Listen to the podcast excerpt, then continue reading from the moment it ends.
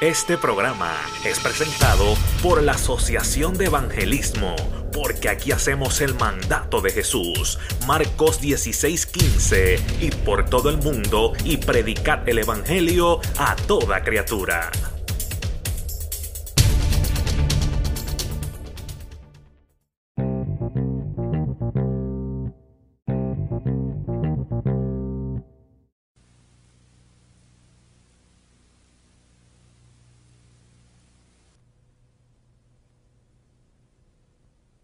Call to anguish. Would you open your Bibles to the first chapter of Nehemiah, please? Nehemiah, the first chapter. And would you please just leave that open on your lap? We'll get to it in the course of my message tonight.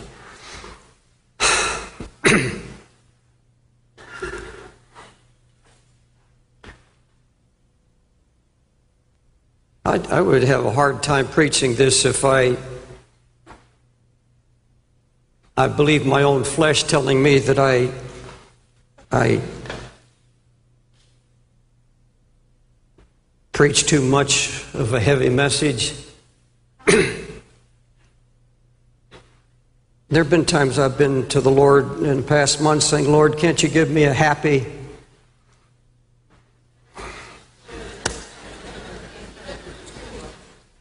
but I can't.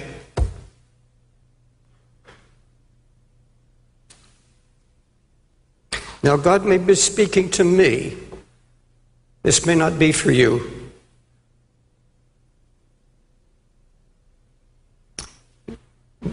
But it's a call to anguish. Lord, if you don't help me, I can't get through this. I can't. Lord, I'm too old for games, foolishness. And I'm tired of rhetoric, meaningless rhetoric that never changes things. Lord, just help me. Help me. Folks, I'm tired of hearing about revival. I'm tired of hearing about awakenings, of last day outpourings of the Holy Spirit. I've heard that rhetoric for 50 years. Just rhetoric, no meaning whatsoever. I'm tired of hearing about people in the church who say they want their unsaved loved ones saved. I'm tired of hearing people say, I'm concerned about my troubled marriage when it's just talk, rhetoric. I don't want to hear any more talk about how immoral America has become, how godless our society, how corrupt our business.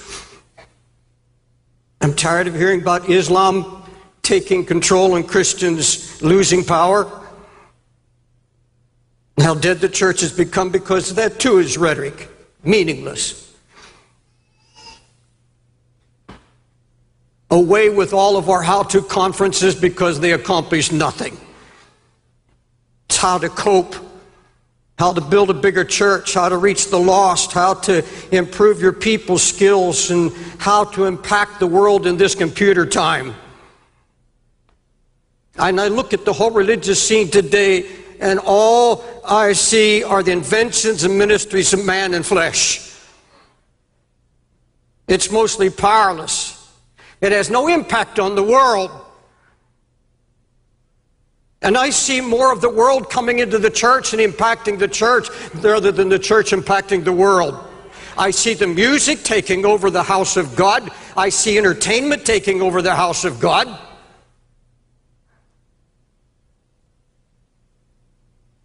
An obsession with entertainment in God's house, a hatred of correction and a hatred of reproof. Nobody wants to hear it anymore.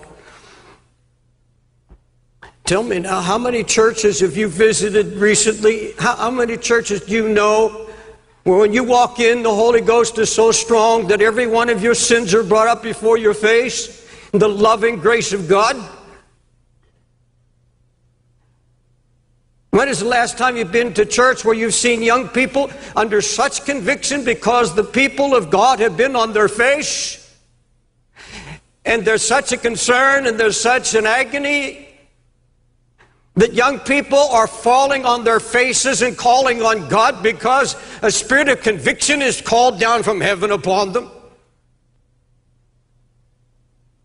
How many churches have you been lately where you hear a word comes forth that so burns in your soul? You know it comes from heaven, you know it comes from the heart of God. I hope you hear it here.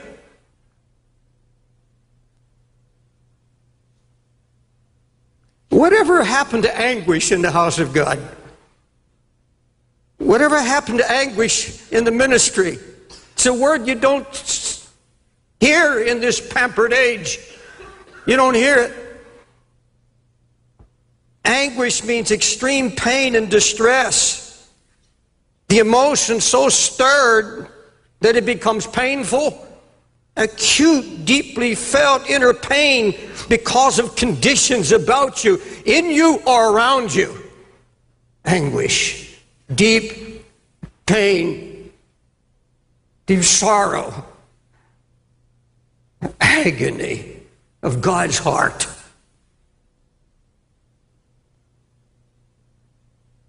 We've held on to our religious rhetoric and our revival talk but we've become so passive. Our so called awakenings, our stirrings last but a short time. And when the last, when the re- short lived revivings and awakenings come from the hand of God, they are so short lived. And in those times, we promise God we'll never return to our passivity but it's not long, it's just weeks or months, and we're back. And this time we slip further back into passivity than when we started. I speak from experience. And we say, This time, oh God, you've touched me for life. I'll never be the same. And it's like fireworks a loud bang, and a lot of noise, and then it dies.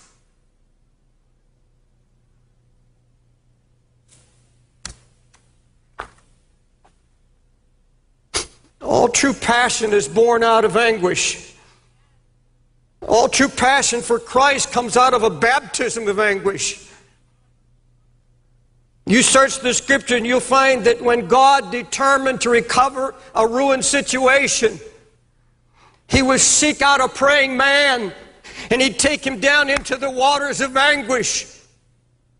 He would share his own anguish for what God saw happening to his church and to his people. And he would find a praying man and he would take that man and literally baptize him in anguish. You find it in the book of Nehemiah. Jerusalem is in ruins. This is the center of God's interest on earth at the time. This holy city, and it's wasted and it's full of iniquity, mixed marriages with the heathen. They were enslaving their own people, making slaves out of the poor. The house of God was polluted with filth. The high priest was in league with Tobiah, a heathen reprobate. And how is God going to deal with this? How is God going to restore the ruin? How does he do it? What does he do? You see, we face a similar situation, except ours is many times worse. The time when men, according to prophecy of Jesus, wax worse and worse, and that is happening. A church that's defiled with pedophilia, child molestation, incest, adultery, a nation in a moral landslide that's inundated with pornographic filth that the whole world blushes at.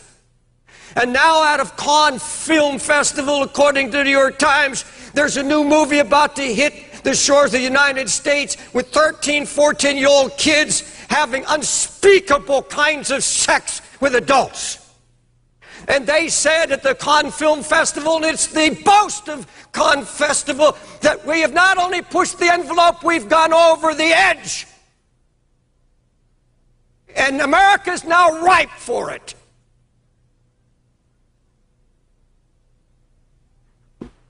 The, royal, the ruin and moral chaos is corrupting the house of God also.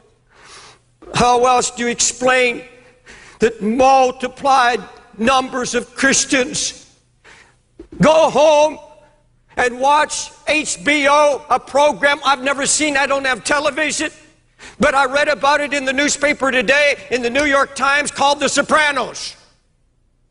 This is a mafia bunch that kill and murder and maim. Gratuitous sex, cheating, lying, mafia. And we have millions of Christians now in the United States getting together and talking about the next show, and they're addicted to it.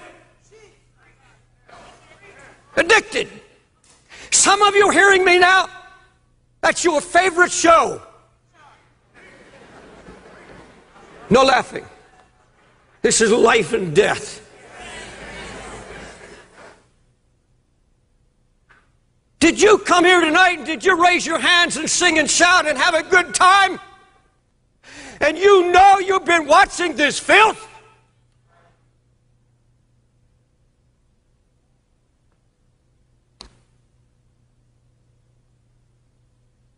Now, I believe in the love of God. I've preached mercy, grace, and love, covenant of love. And I believe in preaching the goodness and long suffering of Christ.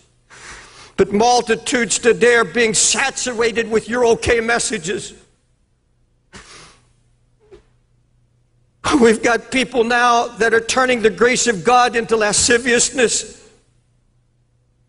We become like the children of Israel who said the right words. But here's what God said I've heard the words of this people.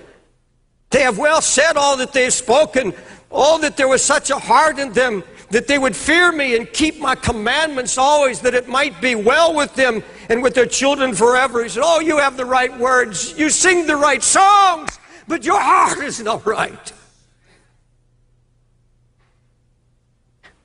Nehemiah verses 1 through 3.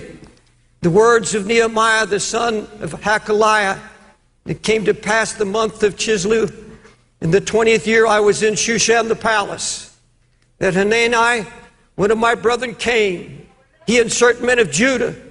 And I asked them concerning the Jews that escaped, which were left of the captivity, and concerning Jerusalem. And they said unto me, The remnant that are left of the captivity there in the province are in great affliction and reproach. The wall of Jerusalem also is broken down, the gates thereof are burned with fire. It came to pass when I heard these words that I sat down and wept and mourned certain days and fasted and prayed before the God of heaven. And here was the word. Here, here, here was a delegation from the ruined city of Jerusalem coming to Nehemiah. It said, Jerusalem is broken down, the walls are down, there's ruin, nothing but ruin. Now, these, I'm sure, were godly men. These were good men, but they, they had no concept of how God was going to deal with the situation, how He was going to bring about a recovery. They had no concept of what God was going to do. Had no, call, all they could see was ruin and brokenness and despair and hopelessness. Verse 4 When I heard the words, I sat down and wept and mourned certain days and fasted and prayed before the God of heaven. You see, God found a praying man and he takes him down into the waters of baptism of anguish. This man goes down into anguish. And in verse 6, I pray before thee now, day and night, confessing the sins of the children of Israel, which we have sinned against thee. Both I and my father have sinned. Now, folks, look at me. Nehemiah was not a preacher, he was a career man. He was the king's cupbearer. He was in comfort. He was in royalty. He had made, so to speak. But this was a praying man. And God found a man who would not just have a flash of emotion, not just some great sudden burst of concern and then let it die. He said, No, I broke down and I wept and I mourned and I fasted. And then I began to pray night and day. When I heard, I wept. Why didn't his brother, Nanani, why didn't these other men, who apparently were godly men because later Nanani uh, was given the rule of the city, why didn't they have an answer? Why didn't God use them in restoration? Why didn't they have a word? Because there was no sign of anguish, no weeping, not a word of prayer. It's all ruin. It's all they could see. Does it matter to you today? Does it matter to you at all that God's spiritual Jerusalem, the church, is now married to the world? That there's such a coldness sweeping the land. So many people I know that were my friends, and I see them go one by one, husbands and wives, into such passivity. Going to churches where they can find smooth messages, no longer wanting to hear anything of wrath or of correction. Some of my closest friends, I see them falling by the wayside, and, he's, and his, the cry is, Is it nothing to you?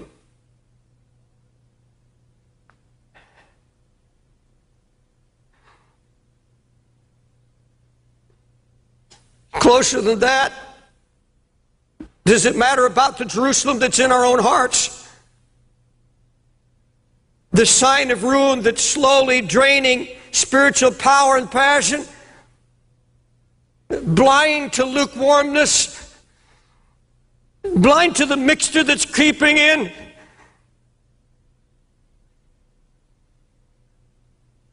You see, when spiritual blindness comes, very few recognize it. It's the last recognized thing that happens to a child of God. If I, as a pastor, knew you personally, and I was watching your life, and as one of the pastors of this church, I come to you and say, I, I, I love you, but I have to tell you the truth. You're changing. You're not what you were. Something of the world has got in your heart. I don't know if it's television. I don't know what it is that has your heart, but I see changes in you. I, I don't see the brokenness. I don't see the compassion you had once for your family. I don't see concern for your unsaved loved ones. You're changing. Little by little, something's happening to you. Would it bring you to your knees when the ruin that you are not even aware of is suddenly brought before your eyes. And to tell you the truth, I thank God for the anointing and the singing tonight. I thank God for the praises that came from so many sanctified hearts living in covenant with the Lord. But the truth of the matter is, in all honesty, there are numbers among us that are changing and they don't know it. You've lost your fight. You see, when you, when you read the book of Joshua, it's almost a book of failure because they lost their heart. They lost the fight. That's all the devil wants to do is get the fight out of you and kill it. So you won't labor in prayer anymore. You won't weep before God anymore. You can sit and watch television and your family go to hell. Hmm.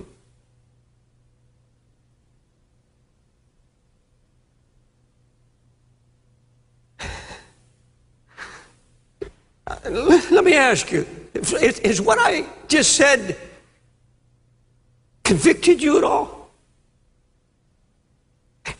Did you just let that go in one ear out the other? When a pastor tells you right now, hey, and I don't know who you are, but the Holy Ghost is speaking through me, you're changing. Little by little, you're losing the love of God, the love of Christ. Little by little, these things are making inroads. Folks, why do you think your pastors cry out against television? Do you think we get any pleasure out of the flesh? There's no pleasure in somebody coming saying, I heard your message and I threw away my television. That doesn't give me any pleasure. It doesn't give any pastor pleasure. We have given account because we watch for your soul. These things, I don't know where it is on the job, things we listen to, these things that creep in, and suddenly this Jerusalem, the walls go down, and ruin sets in.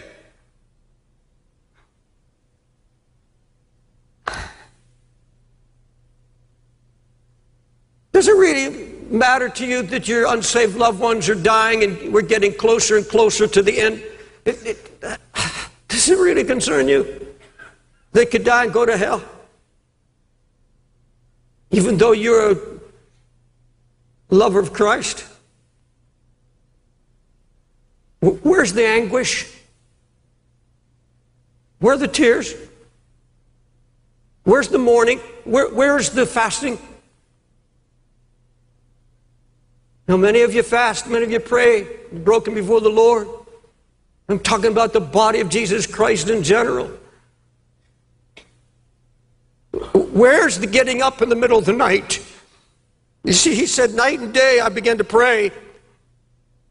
Where's the confessing of your sins and of your children, confessing your children's sins before the Lord or your mate's sin before God, because this is exactly what Nehemiah does. He confesses his sins and the sins of all the people. And then he says, We have sinned. I have sinned. And then he said, We have sinned. See, when Nehemiah heard of the ruin and destruction, he never asked why. Why can a holy, just God allow his city to go to ruin? Why were so many dispersed? Why were so many killed and murdered? He didn't ask the question that we're asking America today. Why did God allow the towers to fall and over 2,000 people died in the, the uh, affair, in, in, the crash? How could a loving God and folks, just I, I share what Pastor Carter said today, the holy anger that arises in my heart when I hear preachers on television or, or on radio or hear that they've said on television, oh, God had nothing to do with it. God had nothing to do with it. Don't put it on God. Why don't you go to Daniel 9? And I want to once and for all tell you that this was God allowing America to be wakened.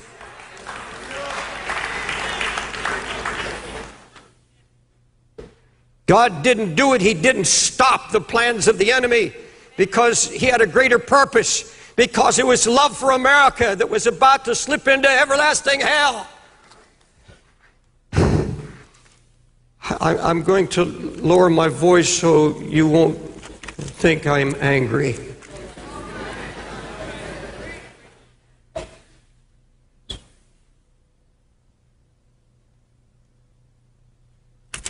Daniel, ninth chapter,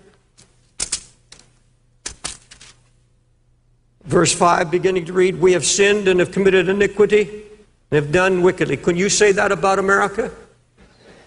And we have rebelled even by departing from thy precepts and from thy judgments. Neither have we hearkened to the servants, the prophets, which spake in the name in thy name to our kings, our princes, and our fathers, and to all the people of the land. In other words, the government has been warned by righteous men. O Lord, righteousness belongeth unto thee, but unto us confusion of faces is at this day. Men of Judah and the inhabitants of Jerusalem, all Israel that are near, that are far off, through all the countries whither thou hast driven them because of their trespass, they have trespassed against thee. O Lord, to us belongeth confusion of face, to our kings, to our princes, our fathers, because we have sinned against thee. Why? Because we have sinned against thee. To the Lord our God belongeth mercies, forgiveness, though we've rebelled against him. Neither have we obeyed the voice of the Lord our God to walk in his laws, which he set before us by his servants the prophets. They all Israel have transgressed the law even by departing, that they might not obey thy voice.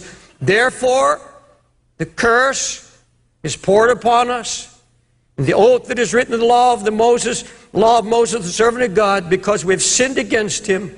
And he hath confirmed his words which he spake against us and against our judges that judged us by bringing upon us a great evil.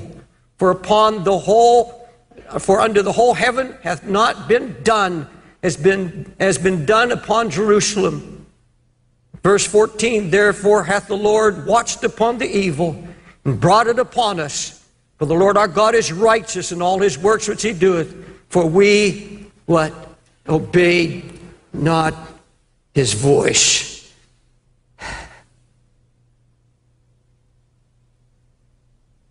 Now, let me get back to the, my message. There's a great difference between anguish and concern. God's been dealing with me about this.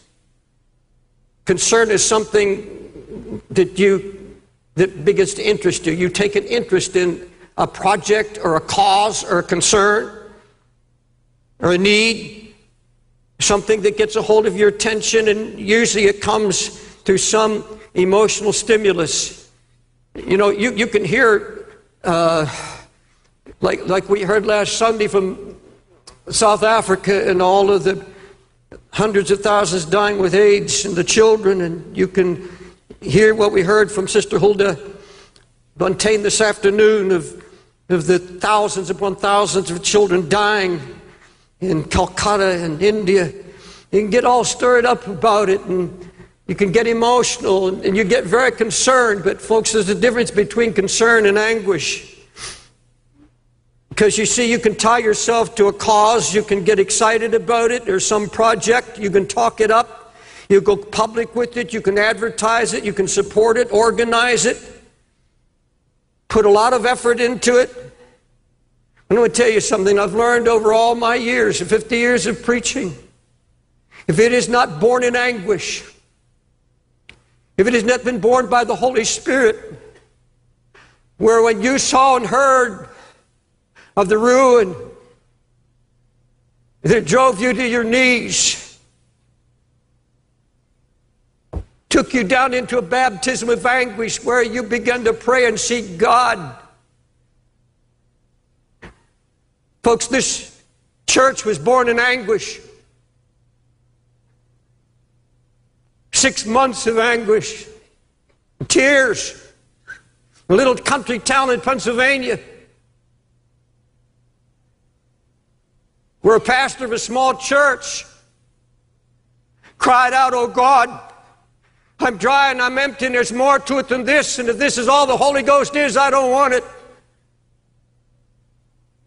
in such a desperation. Weeks and weeks of calling on the name of the Lord, confessing my own deadness and dryness. Then finally coming for street rallies here in the city and walking the streets and then wind up on 42nd Street and see them selling a kind of heroin would kill you. Say, I've got the good stuff, it'll kill you. And I remember breaking down, and it didn't matter the crowds going by. I sat on a fire hydrant type on the side of a building and wept. And I was in anguish. I was in anguish four blocks from here on Broadway, weeping and crying and wailing. I wasn't looking for a ministry. I wasn't looking to build a church. I was feeling God's pain for a lost city. The same agony I felt years before when he started Teen Challenge.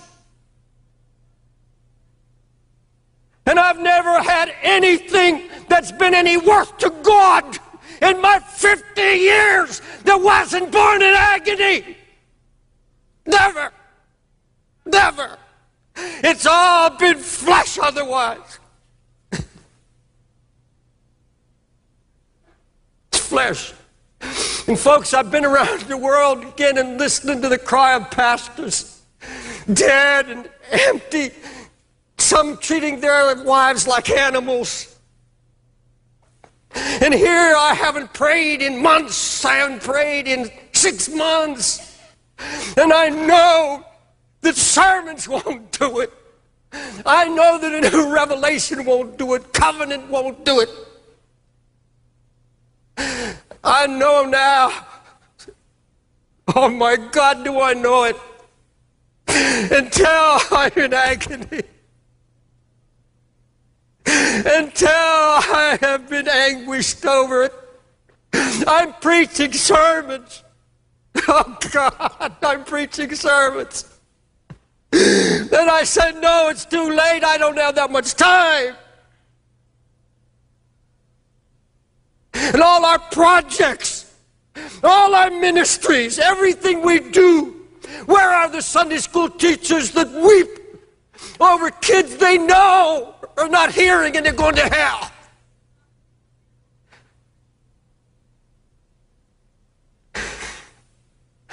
Oh, everywhere I go, somebody's got a project. Somebody's got a plan or a dream. That's all it is. It's an idea. They didn't come to me from a broken heart. They didn't come to me after hours of fasting and praying and mourning. Not a broken heart. It's an idea. I'm sick of it.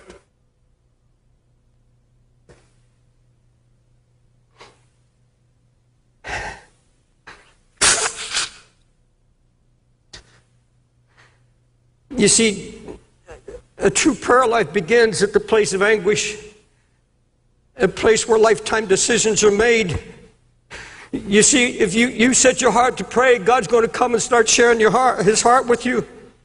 He's going to open up His heart, and I'll tell you, there's pain in His heart. But He sees, and so few to hear. He's going to show you the condition of his church. He's going to show you the condition of your own heart. And he's going to ask you a question What is it to you? What is it? And that anguished servant has to make a decision. And everyone hearing me now, you're going to have to make this decision. I have to make it. You either get up from your anguished place, you walk out of the baptism waters of anguish. You say, I can't handle this. I can barely make it as it is. I don't want it.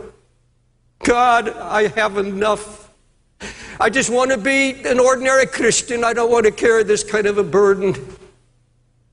I don't want to have to weep over my family anymore. I'm just going to take it by faith. See, you have to make a decision. You're going to come and he says, Now, if you're going to bear my burden, if you're going to be an instrument of restoration, if you are expecting somebody else to be an instrument to win your family or to do this work, you're mistaken. I've burdened your heart. I've given you my heart and I've opened up my anguish to you and I'm letting you feel it and share it so that it will bring you to your knees. Because it is there that I'll speak to you the word of direction. And that's what happened to Nehemiah. He came eventually out of the waters of anguish with a clear word that nobody could reject. He brought the city and nation to its knees. You find that in Nehemiah, the eighth chapter. You see, you, you, you either walk away and go back to your passivity and say, I'm just going to be an ordinary Christian, and there's no such thing. Or your heart begins to cry out, Oh God, your name is being blasphemed. Holy Spirit's being mocked. The enemy is out trying to destroy the testimony of the Lord's faithfulness, and something has to be done. He can't go unchallenged. Let's go back to these words. When I heard Jerusalem was broken down, you see, if he believed this theory that the need represents the call, You know what he'd done? He said, Gentlemen, if you'll just wait, I'll pack my bags. Just give me a day or two. This is the kind of challenge that's my meat. I love it. Let's roll. Let's do it. No anguish, no fasting, no prayer, no brokenness. Let's just do it. Nothing would have been done. The walls would have never been rebuilt. And anything you try to do without this baptism of anguish, it's going to falter and fall. It's not going to work.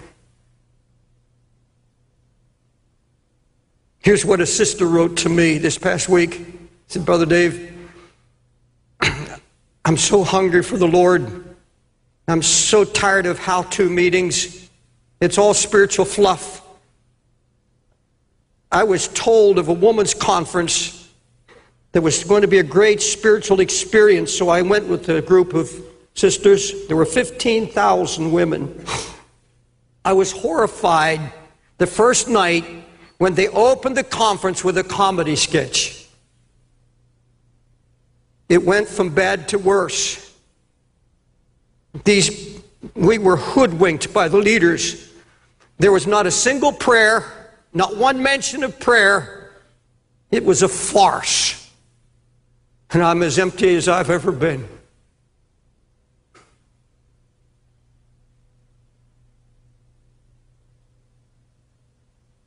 prophet Amos cried out to such Woe to them that are ease in Zion, eating, chanting their music, but they're not grieved for the affliction of Joseph. And in the original Hebrew root word, they are not agonizing in prayer over the ruin in, uh, in, Jeru- in Joseph or Israel.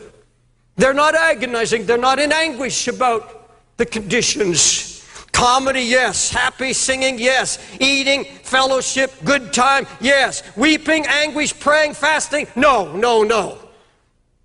Will not have it. Folks, let me tell you something. Out of this baptism of anguish comes a marvelous thing that happens to those willing to submit to it. Marvelous thing. It's the instant, prompt knowing of God's voice. Instant. Now, see, if you don't have a history of prayer, if you don't have this willingness to share God's heart, you get it by asking Him for it. He said, I'll, I'll give. I'm more willing to give you are to receive. This is something you ask. Oh, God, I, I, I want to step out now and I want to know your heart. And when you begin to seek His face, you allow Him to melt and break you you come into this communion with the Lord.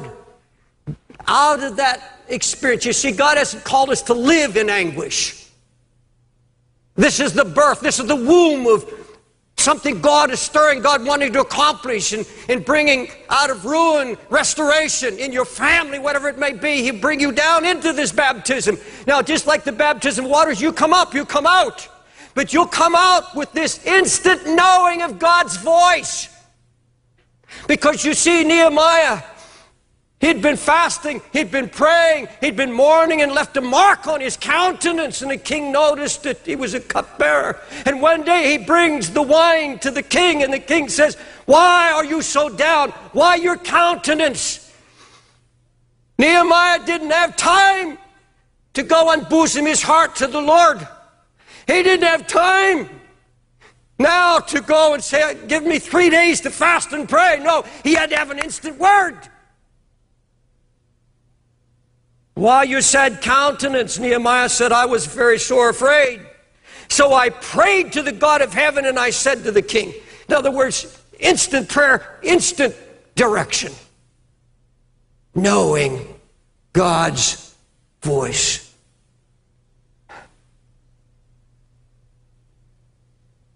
There are times you're not going to know what to do. You have no time to run to the closet. You have to hear his voice. This is the way, walk in it. Instant. That is a glorious result of the baptism of anguish.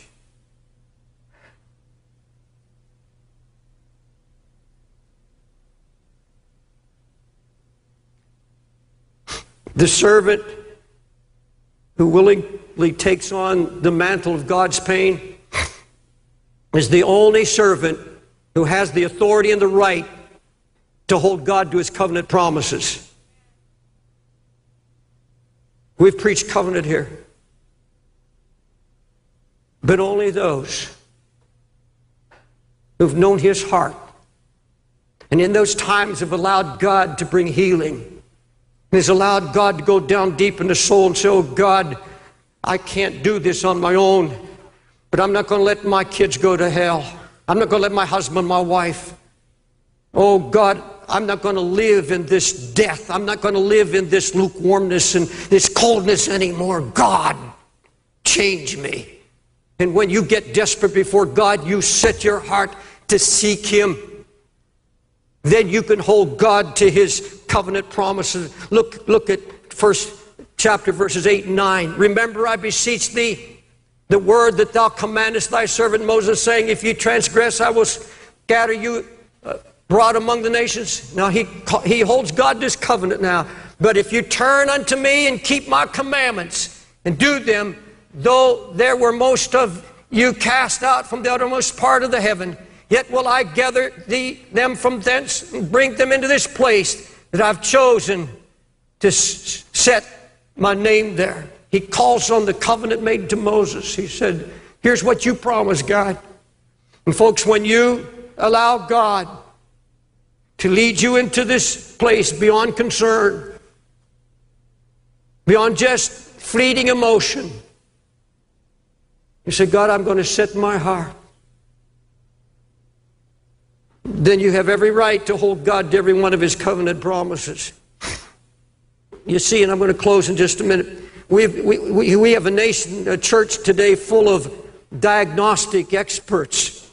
Boy, just about anybody can tell you what's wrong with the church now.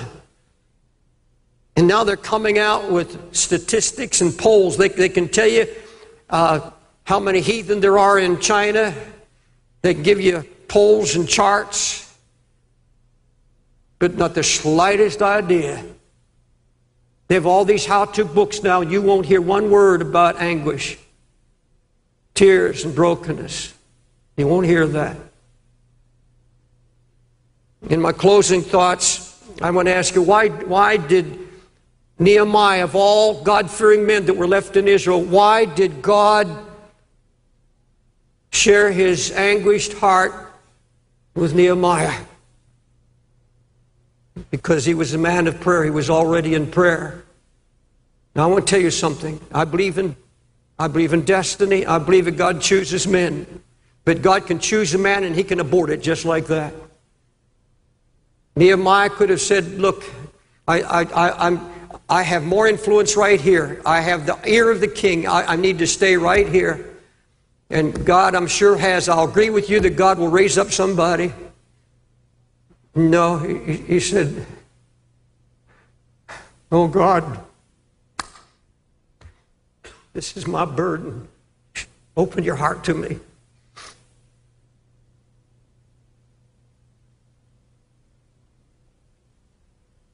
I know now it's going to take more than preaching, more than a new revelation.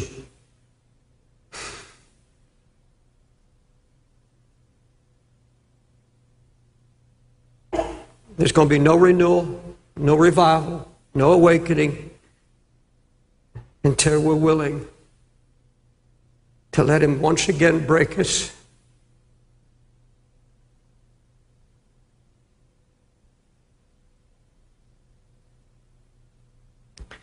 I don't know why.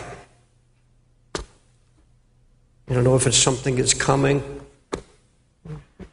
The other pastors have shared with you what they feel about some very, very troubling, difficult times just ahead. And, and comes not only from the pulpit, it comes from politicians coming from all over the world.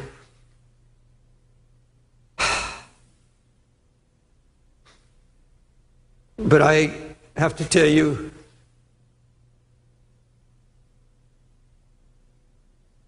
that God's calling me personally to a baptism of anguish. I don't know what it's all about right now. But I told God, I will not. I'm supposed to go on pastors' conferences in May in Scotland and Wales and Ireland, and then to Minsk and all over the world. I'm only going out two or three times a year, but I said, God, I'm not going anymore. I won't take another meeting until I know your anguish for pastors. I can't go just because there's a need. I can't go just because I've wanted and accepted.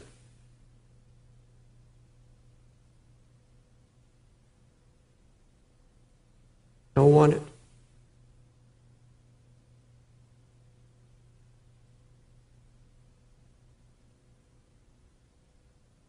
I don't. When I preach sometimes like this, everything gets so quiet, and I, I get the feeling that.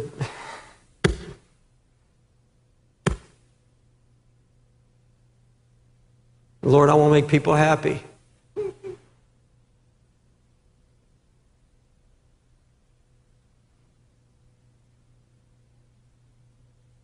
Folks, it's getting late and it's getting serious.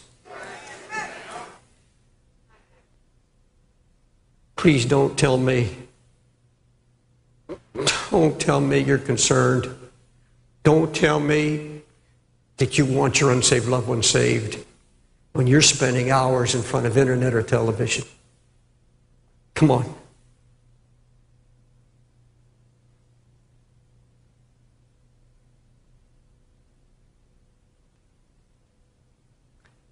I don't know how to end this. Lord, help me.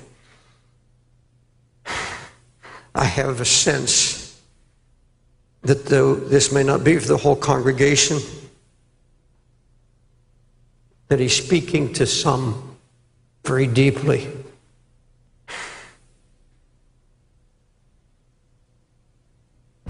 Speaking to your heart like he's speaking to mine.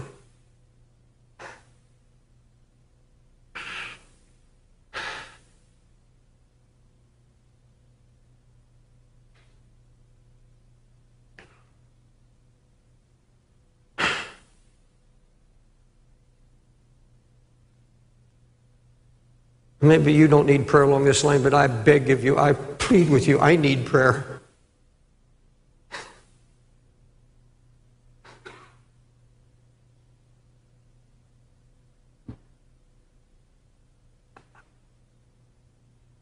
Lord, I just have to pray. I don't know what else to do. I, I just, I've preached, Lord, what you put on my heart, and I don't know how to end it. You end it. You do what you want to do, Lord. You speak to us. Lord, there's some need to get this altar and confess I am not what I was. I am not where I'm supposed to be. God, I don't have your heart or your burden. I've been, I wanted it easy. Just want to be happy. But Lord, true joy comes. True joy comes out of anguish. That's where the joy is when we see the results of our laying hold of your heart, and then you give us direction, and then we see the results that are lasting. We, we see a whole city come to repentance, and then Nehemiah stands up and he says, Now is the time to rejoice. Let the joy of the Lord be your strength. But that joy came out of seeing the victory that came out of the anguish. Oh God. I'm not chastising this church. I'm not trying to bring woe on anybody, but oh God, if you do it for anybody, do it for me. I want my heart broken again. Lord, I want you to take me into your heart. And I want to feel the hurts and the needs of this people too.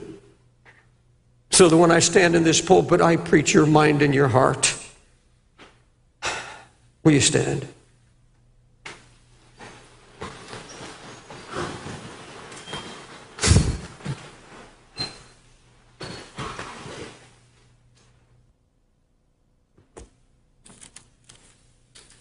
Nehemiah, the eighth chapter. You can still come while I'm talking.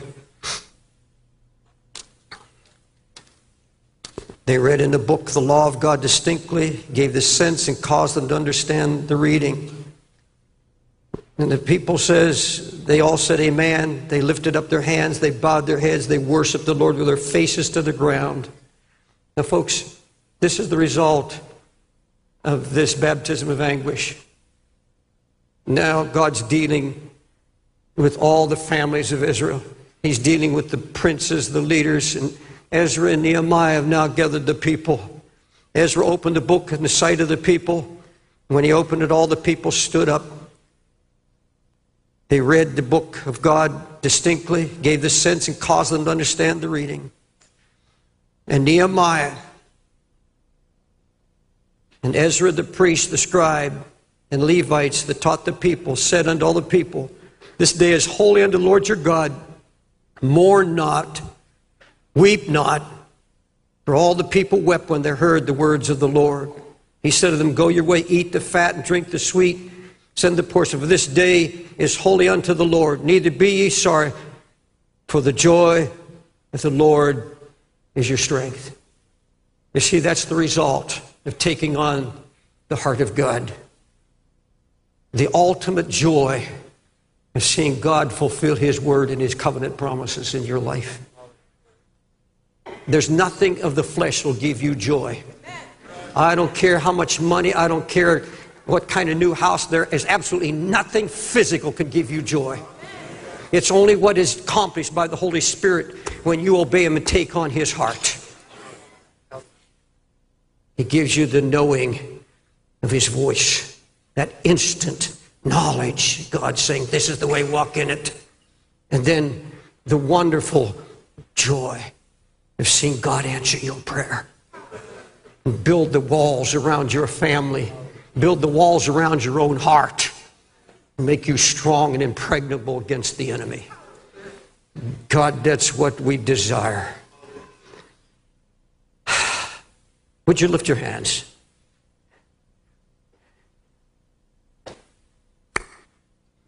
Would you just tell him what's in your heart right now? Right out loud. Just tell him what's in your heart. Tell him. There's a reason you came up here. Tell him why. Just tell him why. Lord, here's why I'm here. I want to hear everybody. Just speak it out. Tell him why you're here. Tell him why you're here. Tell him what you have to do. Tell him right now, Lord, forgive me.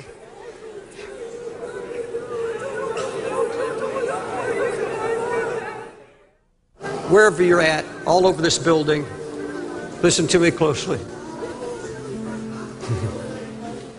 all all we can expect God to do is begin a work in you tonight. A very special work. Or even you go home tonight and say, Oh Lord, I'm not going to lay my head on this pillow. Folks, there's a discipline to this. There's a discipline. You have to will to do it. And when God sees you set your heart, He'll give you all the power and authority to follow through. But there has to be something in your heart right now. So, God, I'm going to give you no rest from now on until I see my family saved. I, I, I have to do that for, I've got, for my family. I'm praying this desperately. And if I want to tell you something. When a man comes up to me, as he did recently, he said, I'm just bound with pornography. I said, You had better baptize yourself in prayer, immerse yourself in the Word of God. And you better get deadly desperate before the Lord. And that's what He wants from us. He wants that heart that's set. If you do that, He will give you, He will balance that with a peace and joy like you've never known before. And the joy that you have then will not dissipate when you get out. It'll be an eternal joy, His peace. If He gives you His burden, He's going to give you His peace to accompany it. And never let your heart be broken without all the oil you need for total healing. Never before in my lifetime have I want to be broken before Him. Because when I stand now before four and five thousand pastors at a time, I know Oh, if I ever know. And folks, it's the same thing you face when you go to job tomorrow. You face all the powers of hell. You've got to know that you know that you know. And you've got to have his voice. I can't say anymore. I'm not going to preach another sermon. But I want us to sing that, and I want you to just yield the Holy Spirit, and I want you to set your mind. Now, if God tells you to rid of television set, do it quickly. Do it quickly. If the internet's got you, get rid of your computer. Do whatever God tells you. He'll, he'll give you direction. Uh, nobody going to have to tell you. It won't be some legalistic thing that we establish for you to be something born in your heart out of God's own desire for you. Would you just now set your heart and say, Jesus, I'm willing to follow you all the way. I want to, I want to know you and I want to know your heart. Come, Holy Spirit. You do it, Holy Spirit.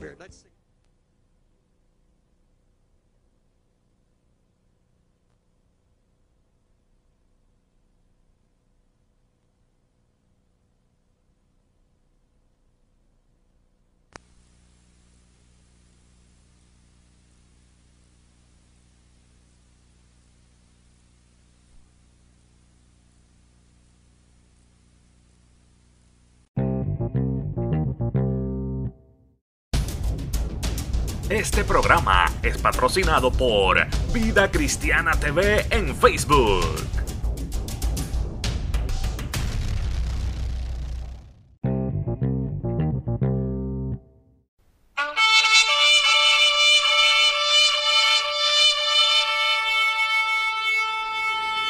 Este programa fue presentado por la Asociación de Evangelismo. Hebreos 4:12. Ciertamente, la palabra de Dios es viva y poderosa, y más cortante que cualquier espada de dos filos. Penetra hasta lo más profundo del alma y del espíritu, hasta la médula de los huesos, y juzga los pensamientos y las intenciones del corazón.